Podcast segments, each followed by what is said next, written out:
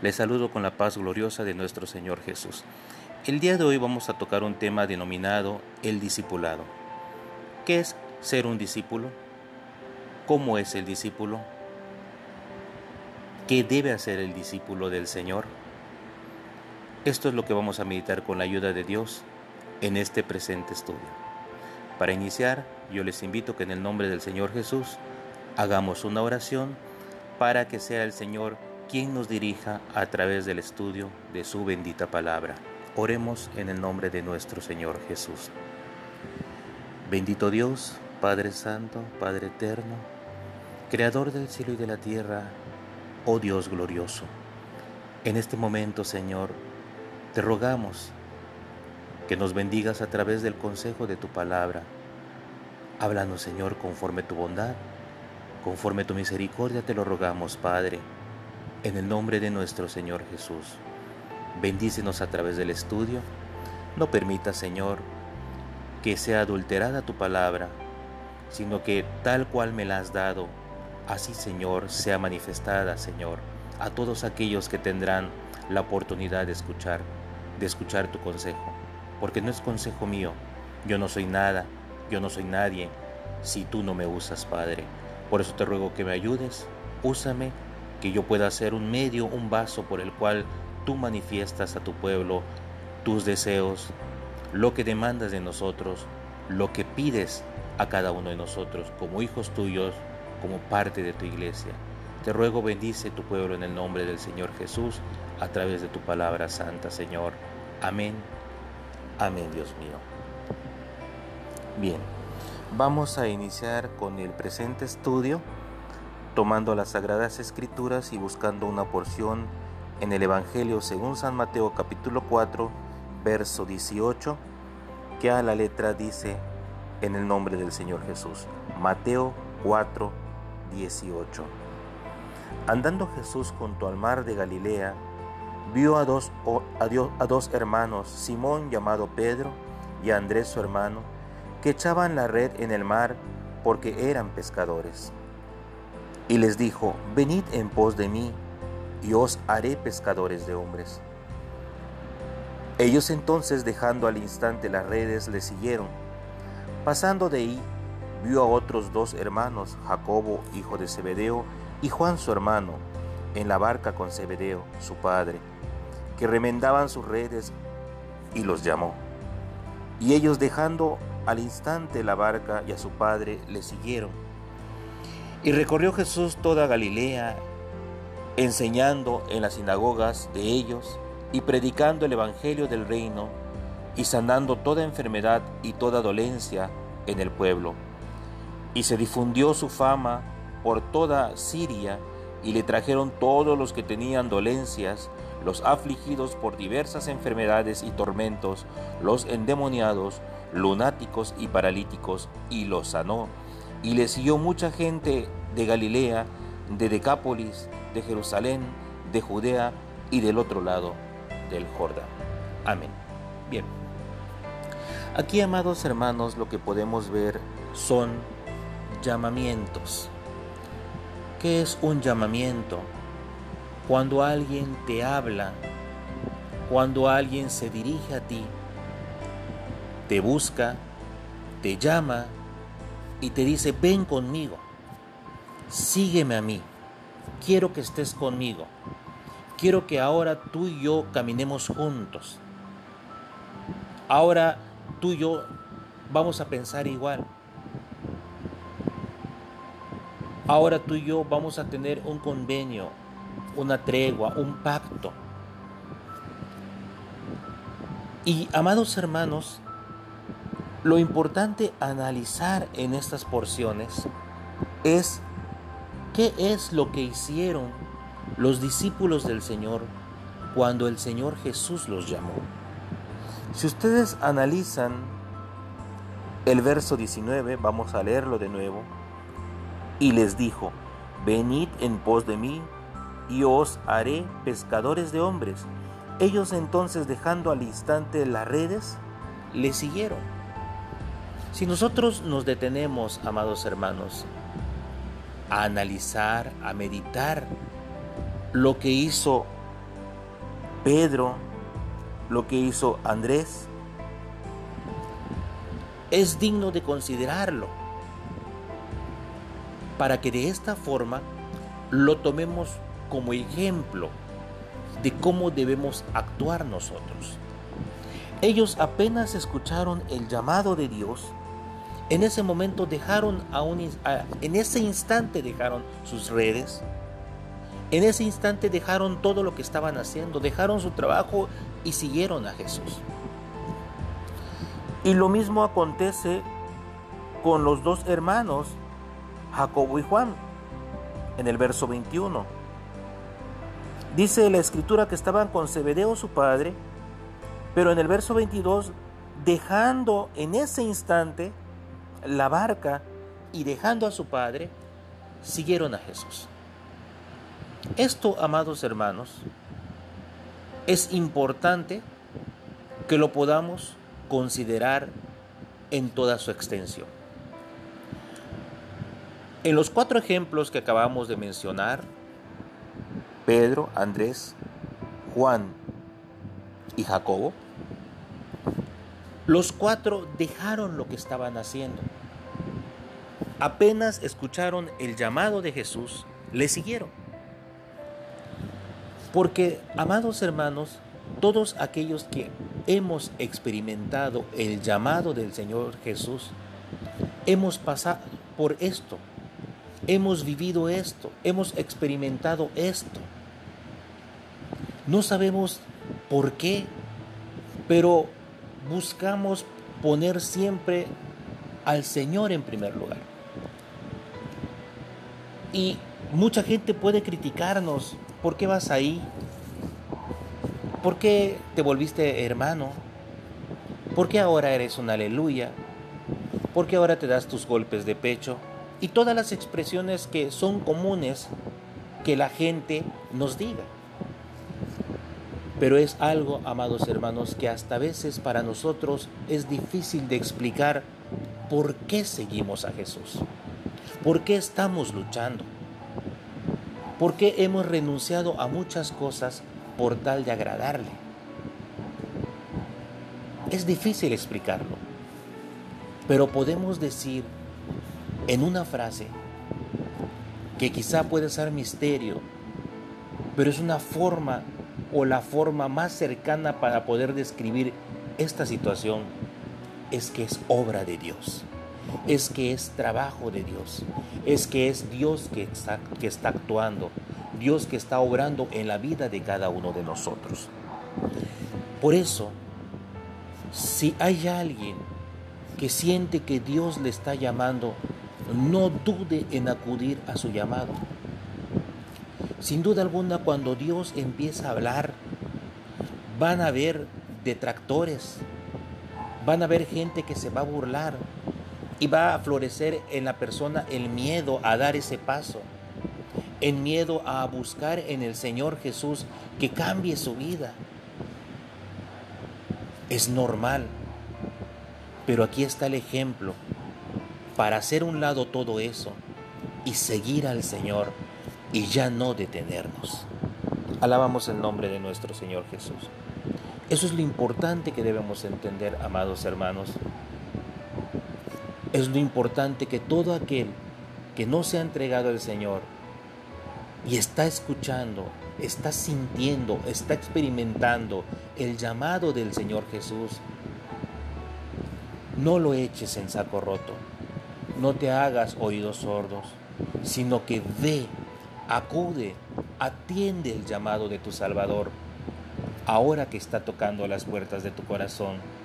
No vaya a ser que después sea demasiado tarde. Cuando el llamado es de parte de Dios, nada nos debe hacer declinar, nada nos debe hacer dudar, sino que por el contrario, afirmar nuestras decisiones o nuestra decisión de empezar a servir al Señor. Bendito sea el nombre del Señor Jesús. Sin embargo, regresando a la lectura, hubo otro grupo, gran multitud de gentes que de igual forma siguieron al Señor Jesús. Verso 24, vamos a leerlo nuevamente. Y se difundió su fama por toda Siria, y le trajeron todos los que tenían dolencias, los afligidos por diversas enfermedades y tormentos, los endemoniados, lunáticos y paralíticos, y los sanó. Y le siguió mucha gente de Galilea, de Decápolis, de Jerusalén, de Judea y del otro lado del Jordán. Y esto es una realidad de igual forma. El Señor a veces, cuando estamos viviendo una vida difícil, cuando tenemos un problema complicado, cuando parece que se nos cierran las puertas de la bendición, de la vida tranquila, de la vida sana, de la vida con prosperidad, y empezamos a sufrir los estragos que gran parte de la sociedad sufre, vive, experimenta, también el ser humano tiende a buscar al Señor. Y cuando hay una respuesta de parte de Dios, pues empieza a seguir al Señor. Y no digo que está mal, no decimos que no es lo correcto, porque es una forma también en la cual Dios te habla. Pero es importante entender lo siguiente, al Señor no lo vamos a seguir, no lo vamos a buscar, no vamos a estar con Él, no vamos a hacer un pacto con Él porque queremos prosperidad en nuestra vida, porque queremos que nos libre de algún problema, sino que lo vamos a hacer porque sentimos el amor de Dios.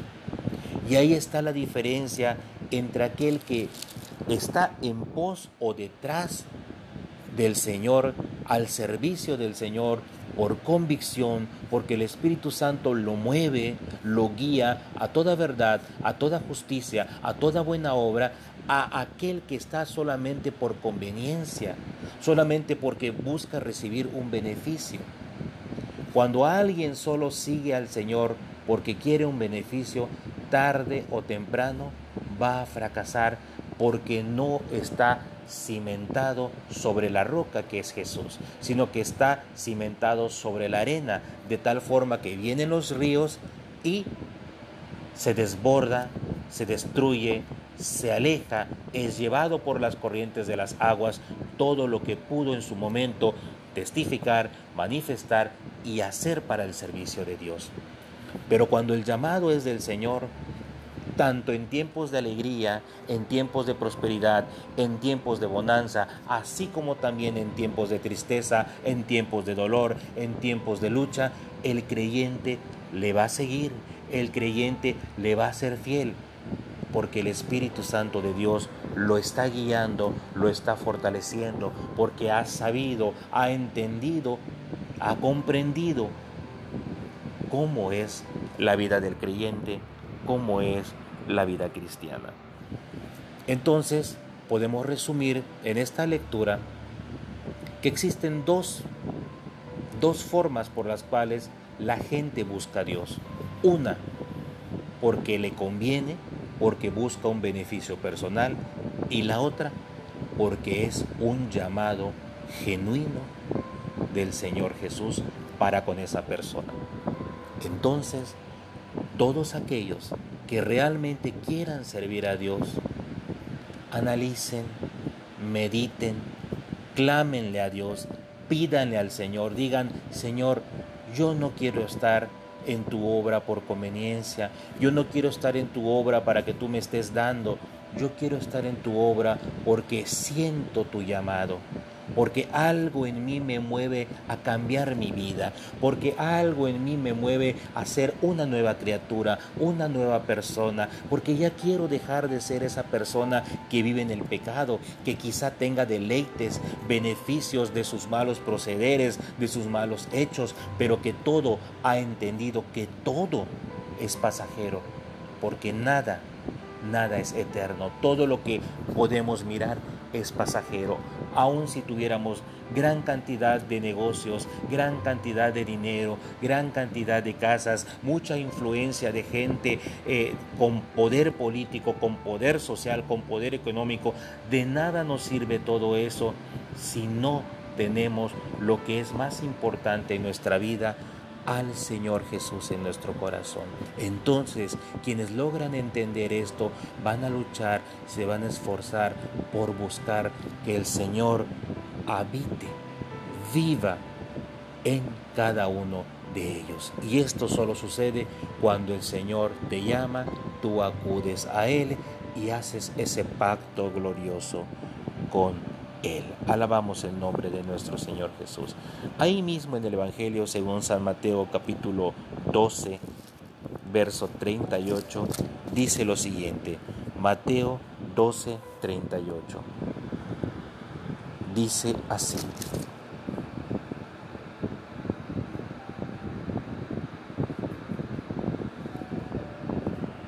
Entonces respondieron algunos de los escribas y de los fariseos diciendo, Maestro, deseamos ver de ti señal. Él respondió y les dijo, La generación mala y adúltera demanda señal, pero señal no le será dada, sino la señal del profeta Jonás. Bien, ¿qué es lo que piden los escribas, los fariseos? Que dicho sea de paso, para aquellos que no lo saben, los escribas, los fariseos, era la gente religiosa que existía en los tiempos del Señor Jesús. Y esta gente religiosa, ¿qué es lo que le pide al Señor? Quieren ver señales. Pero el Señor dice, esta generación mala, esta generación perversa, pide señal, pero no les voy a dar señal. ¿Por qué, amados hermanos? Lo mencionábamos a un inicio porque hay quienes solo buscan a Dios por conveniencia, porque quieren ver cosas que impacten su vida. Por eso existen muchas religiones donde el enemigo de forma abismal, de forma terrible, de forma, amados hermanos, impactante, hace o logra realizar grandes señales, grandes prodigios, porque eso es lo que la gente quiere. ¿Por qué el Señor Jesús no quiso darle señal? Ah, bueno, porque conoce sus corazones, porque saben que solo condicionan aceptar al Señor Jesús por un beneficio, porque no creen en Él, porque no lo aceptan. Hoy en día pasa lo mismo, amados hermanos.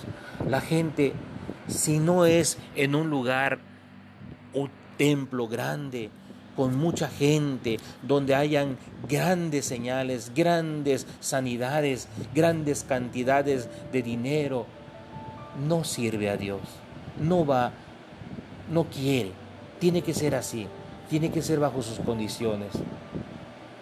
Y esto me viene a la mente para aquel que un día le dijo al Señor, yo quiero ir detrás de ti. Y el Señor le dijo,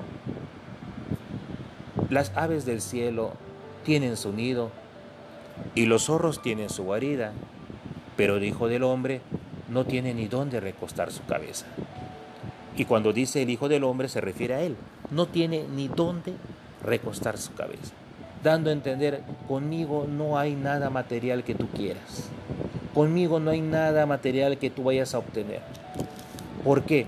Porque el verdadero creyente no busca un beneficio económico a través de la iglesia, no busca un beneficio de salud a través de la religión, no busca un beneficio social a través de ir a un templo.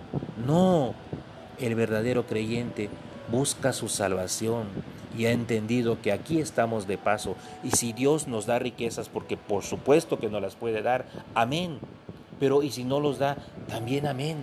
Pablo dijo, he aprendido a vivir en abundancia, pero también en escasez. Y así es el verdadero creyente.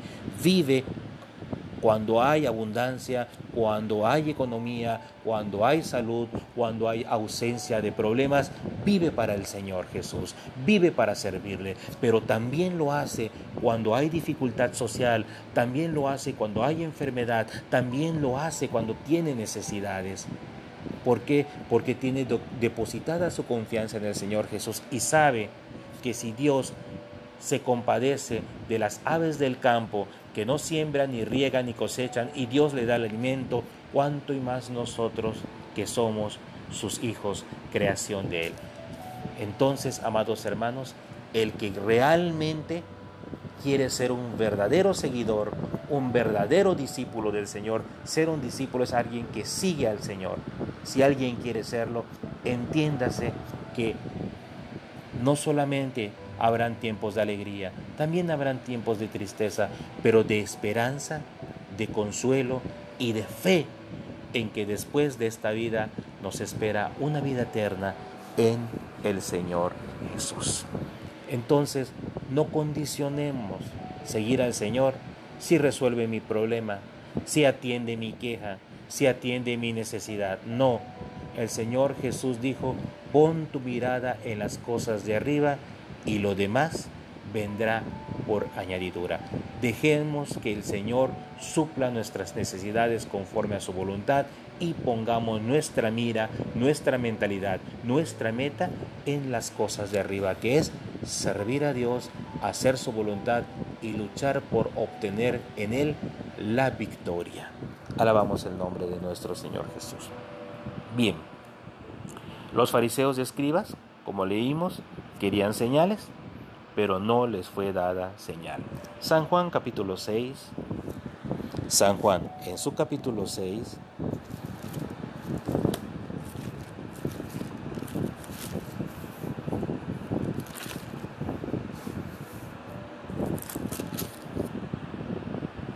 verso 27. San Juan 6, 27 dice la palabra de Dios. Trabajad no por la comida que perece, sino por la comida que a vida eterna permanece, la cual el Hijo del Hombre os dará para aquel, porque a éste señaló Dios el Padre. Pero leemos, vamos a leer el verso 26. Respondió Jesús y les dijo, de cierto, de cierto os digo que me buscan, no porque habéis visto las señales, sino porque comisteis pan y os saciasteis. Nos damos cuenta, aquí hay otra razón. La gente buscaba al Señor porque anteriormente el Señor les había dado comida y se habían saciado. Y esa es una realidad, una triste realidad hoy en día. ¿Cuánta gente está en un templo, está en un grupo religioso porque busca solamente satisfacer sus necesidades. ¿Cuántos pastores engañando a la gente sin ni siquiera realmente es darles la palabra real? ¿Por qué? Porque solamente buscan enriquecerse con la fe de los demás. ¿Cuánta gente predica y condiciona que para que Dios te dé, para que Dios te brinde, para que Dios te apoye, tú tienes que darle económicamente ofrenda. ¿Por qué? Porque eso es lo que hay en la vista de toda esa gente mala, perversa, con avaricia, que solo desea enriquecerse, de los cuales dice la palabra de Dios, ya tendrán su pago. La gente buscaba al Señor porque habían comido, porque el Señor les había alimentado. Fueron alrededor de cinco mil personas. Y el Señor les dice, ustedes trabajen, pero no por la comida que perece, o sea, la comida material, sino por la comida que a vida eterna permanece, o sea, en la palabra de Dios, porque la comida espiritual es precisamente lo que hoy estamos haciendo. Al meditar en este consejo estamos comiendo de Dios su palabra, que es lo que necesitamos para el día para el día de su venida, porque a través de la, palabra, de la palabra podemos comprender lo que el Señor quiere y por ende lo hacemos con su poder, porque el llamado es del Señor, porque el Señor nos ha llamado y queremos hacer lo mejor que está en nosotros para agradarle, para hacer su voluntad. Trabajemos entonces, hermanos todos, por la comida que a vida eterna permanece.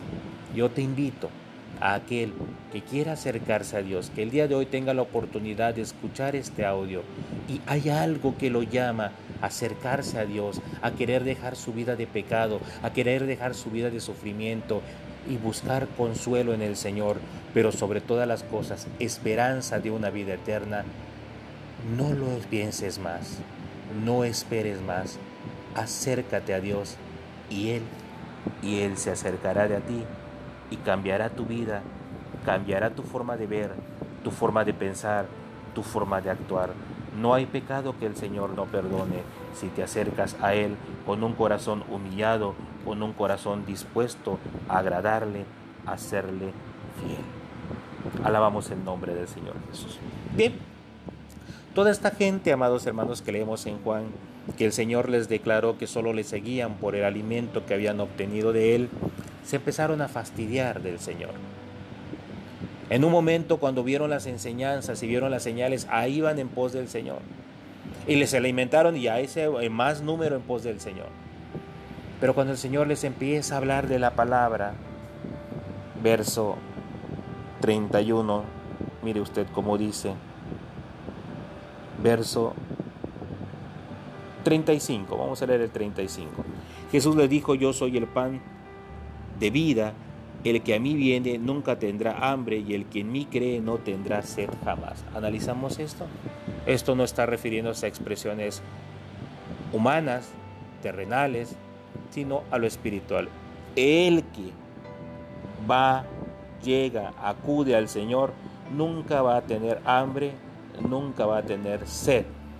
No habla de hambre y sed física, sino espiritual.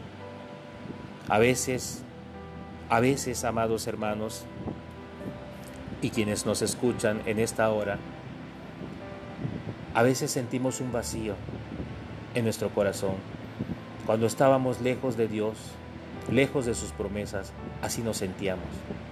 Algo nos hacía falta que ni la mujer, que ni el dinero, que ni en los momentos de refrigerio, ni en los momentos de alegría uno podía llenar. Un vacío que solamente Dios en nuestro corazón puede llenar. Y ese algo que nos hace falta, ahora lo tenemos. Y ya no tenemos esa hambre, ya no tenemos esa sed. Hoy quizá usted tiene hambre del Señor, tiene sed del Señor.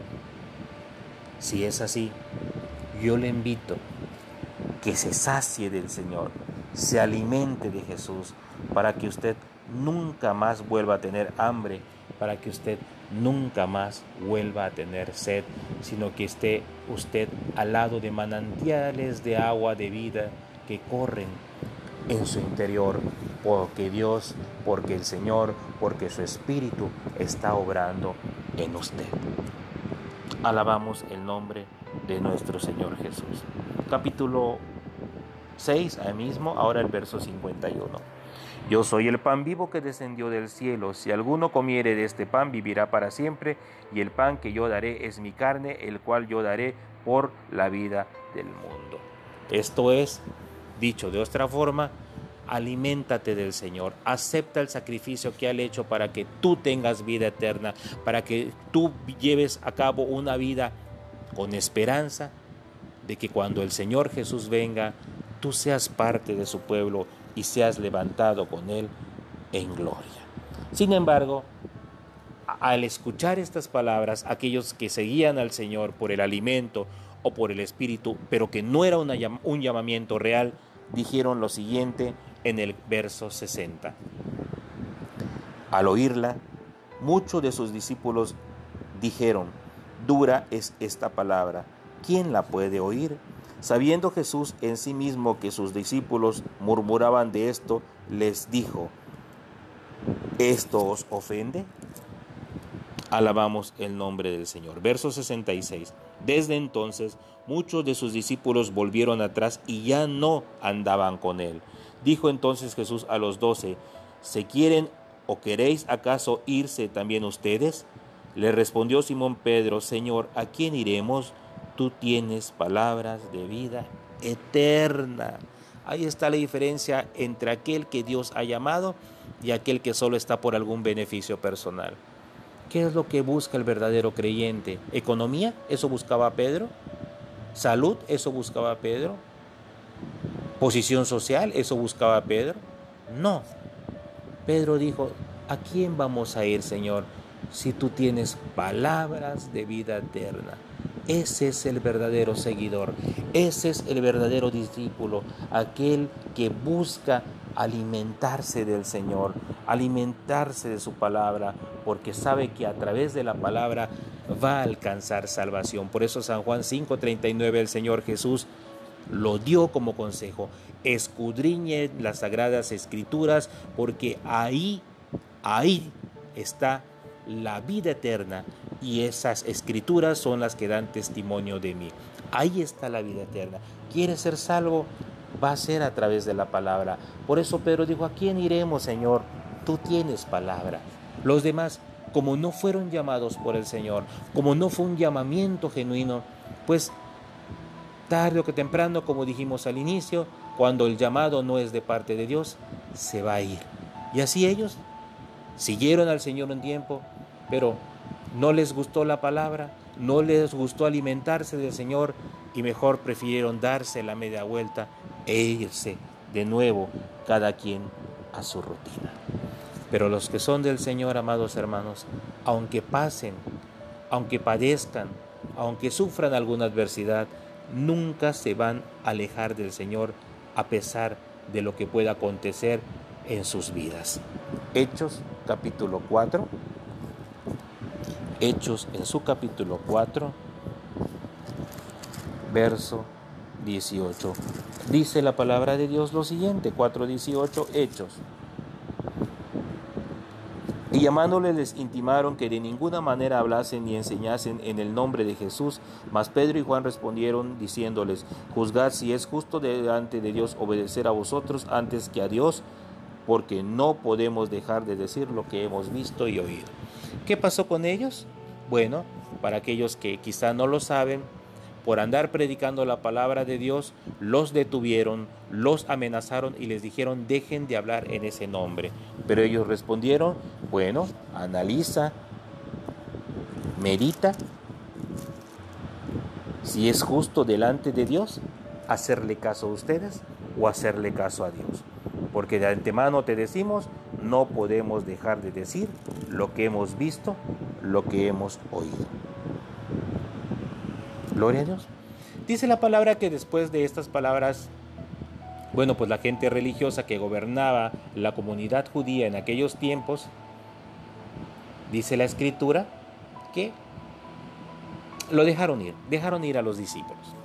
Pero ¿qué sucedió en el capítulo 5, verso 27? Sucedió que nuevamente los discípulos siguieron predicando y los volvieron a arrestar.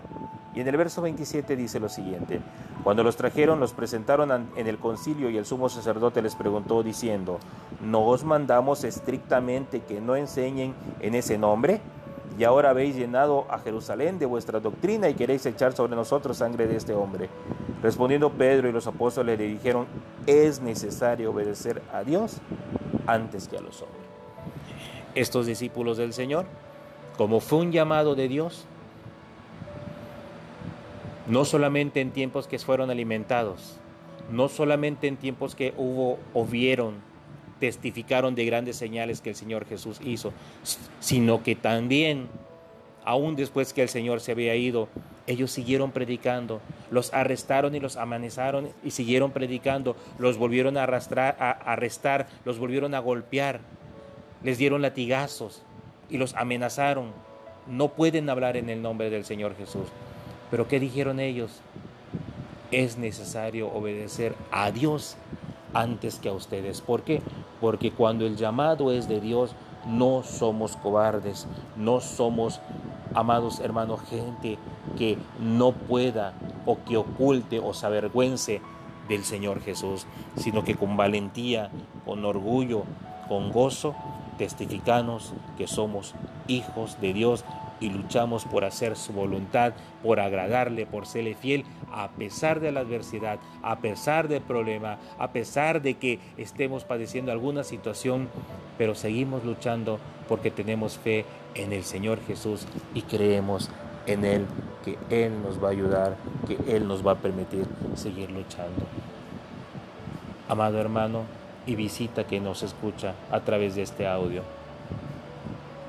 Si eres un llamado, o si Dios te ha llamado, si has sentido el llamado de Dios, no lo eches en saco roto. Aférrate al Señor, aférrate a su palabra, ora, Híncate, aunque tu carne no quiera, híncate. Ora al Señor, pídele al Señor, Señor, quiero que cambies mi vida. Señor, ya no quiero ser el mismo. Señor, quiero ser una nueva criatura. Quiero ser una nueva persona en ti. Quiero ser alguien de provecho para los demás, de bendición para los demás, pero sobre todas las cosas, quiero alcanzar la vida eterna.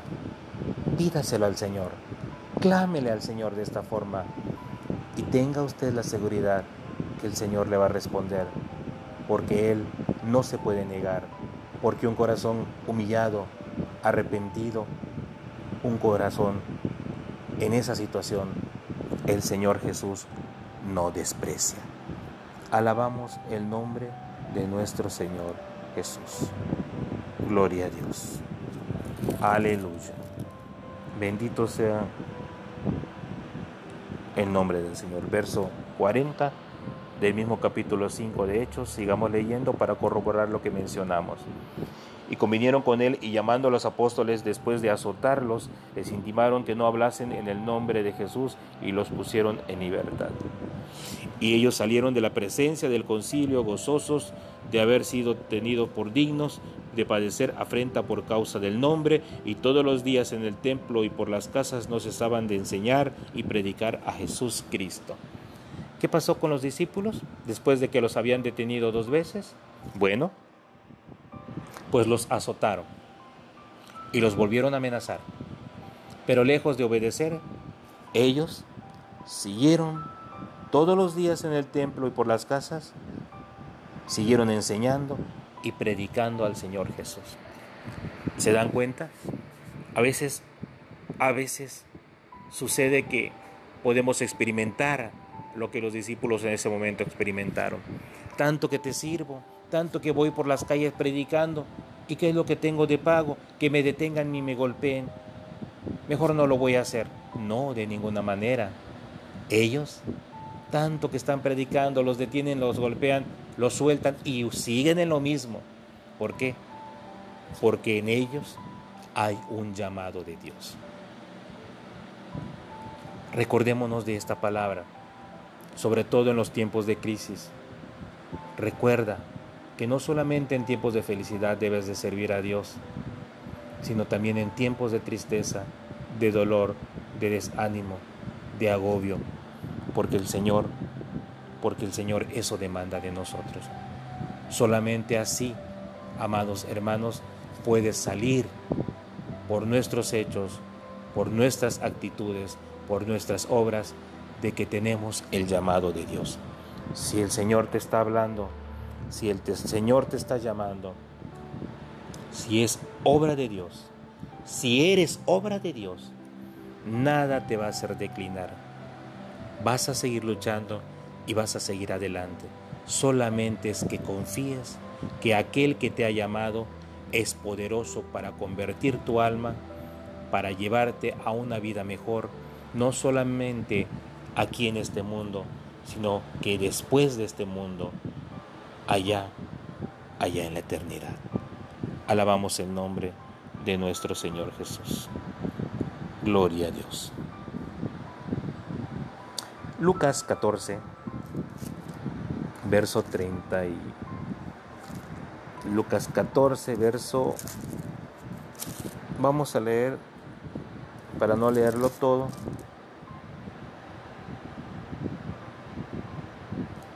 Lucas 14. Gloria a Dios. 25. Vea usted.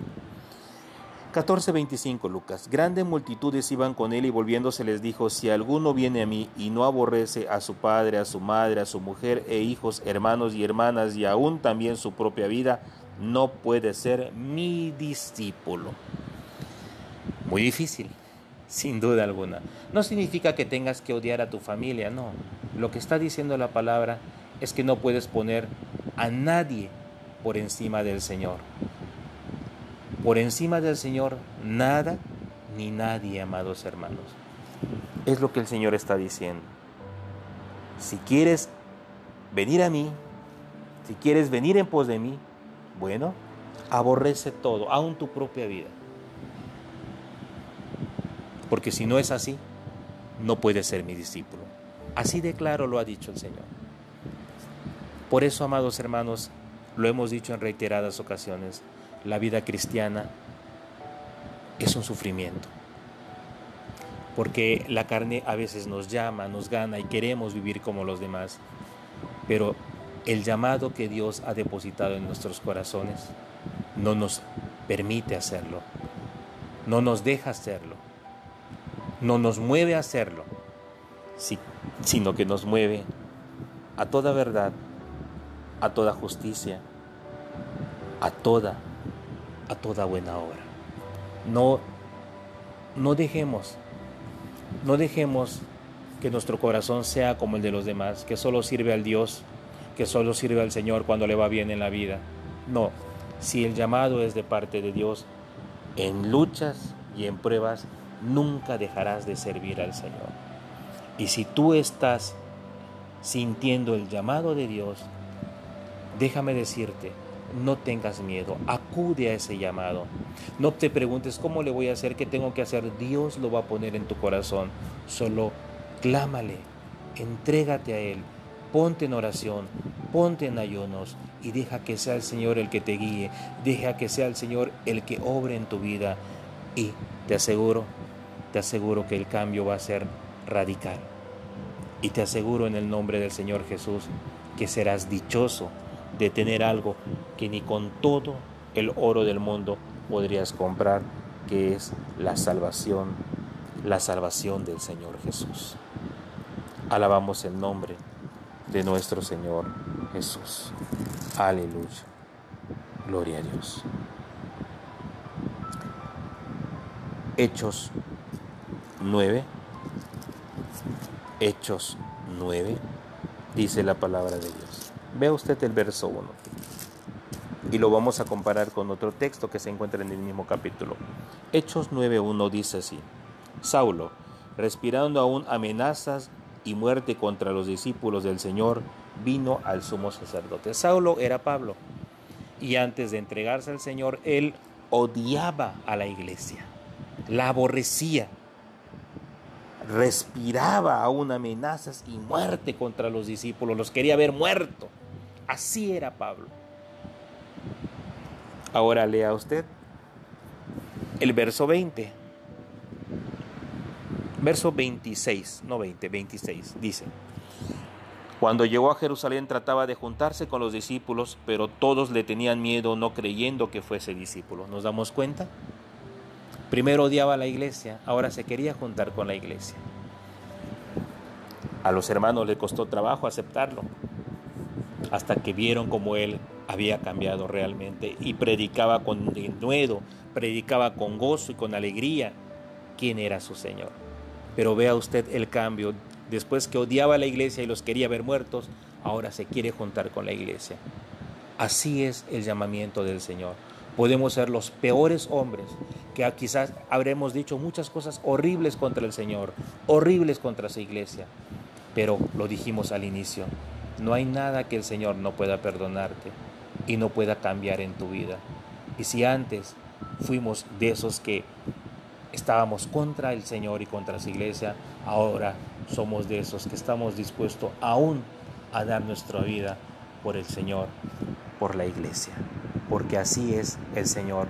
Cuando el Señor te llama, empieza una obra en ti y esa obra nunca la va a dejar a medias, la va a terminar, la va a completar en los corazones de cada uno de nosotros porque el llamamiento es perfecto, porque todo lo que el Señor hace es perfecto.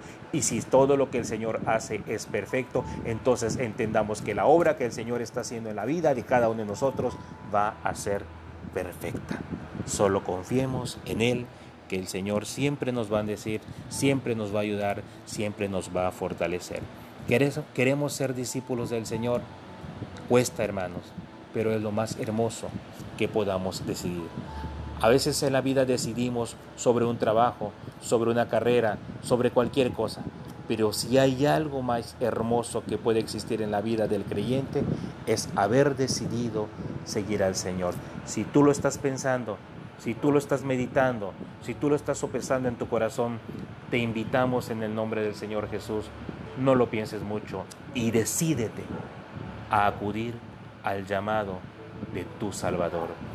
Dios los bendiga, Dios les guarde y que este consejo siempre lo lleve presente en su corazón, en su vida. El Señor les bendiga a todos.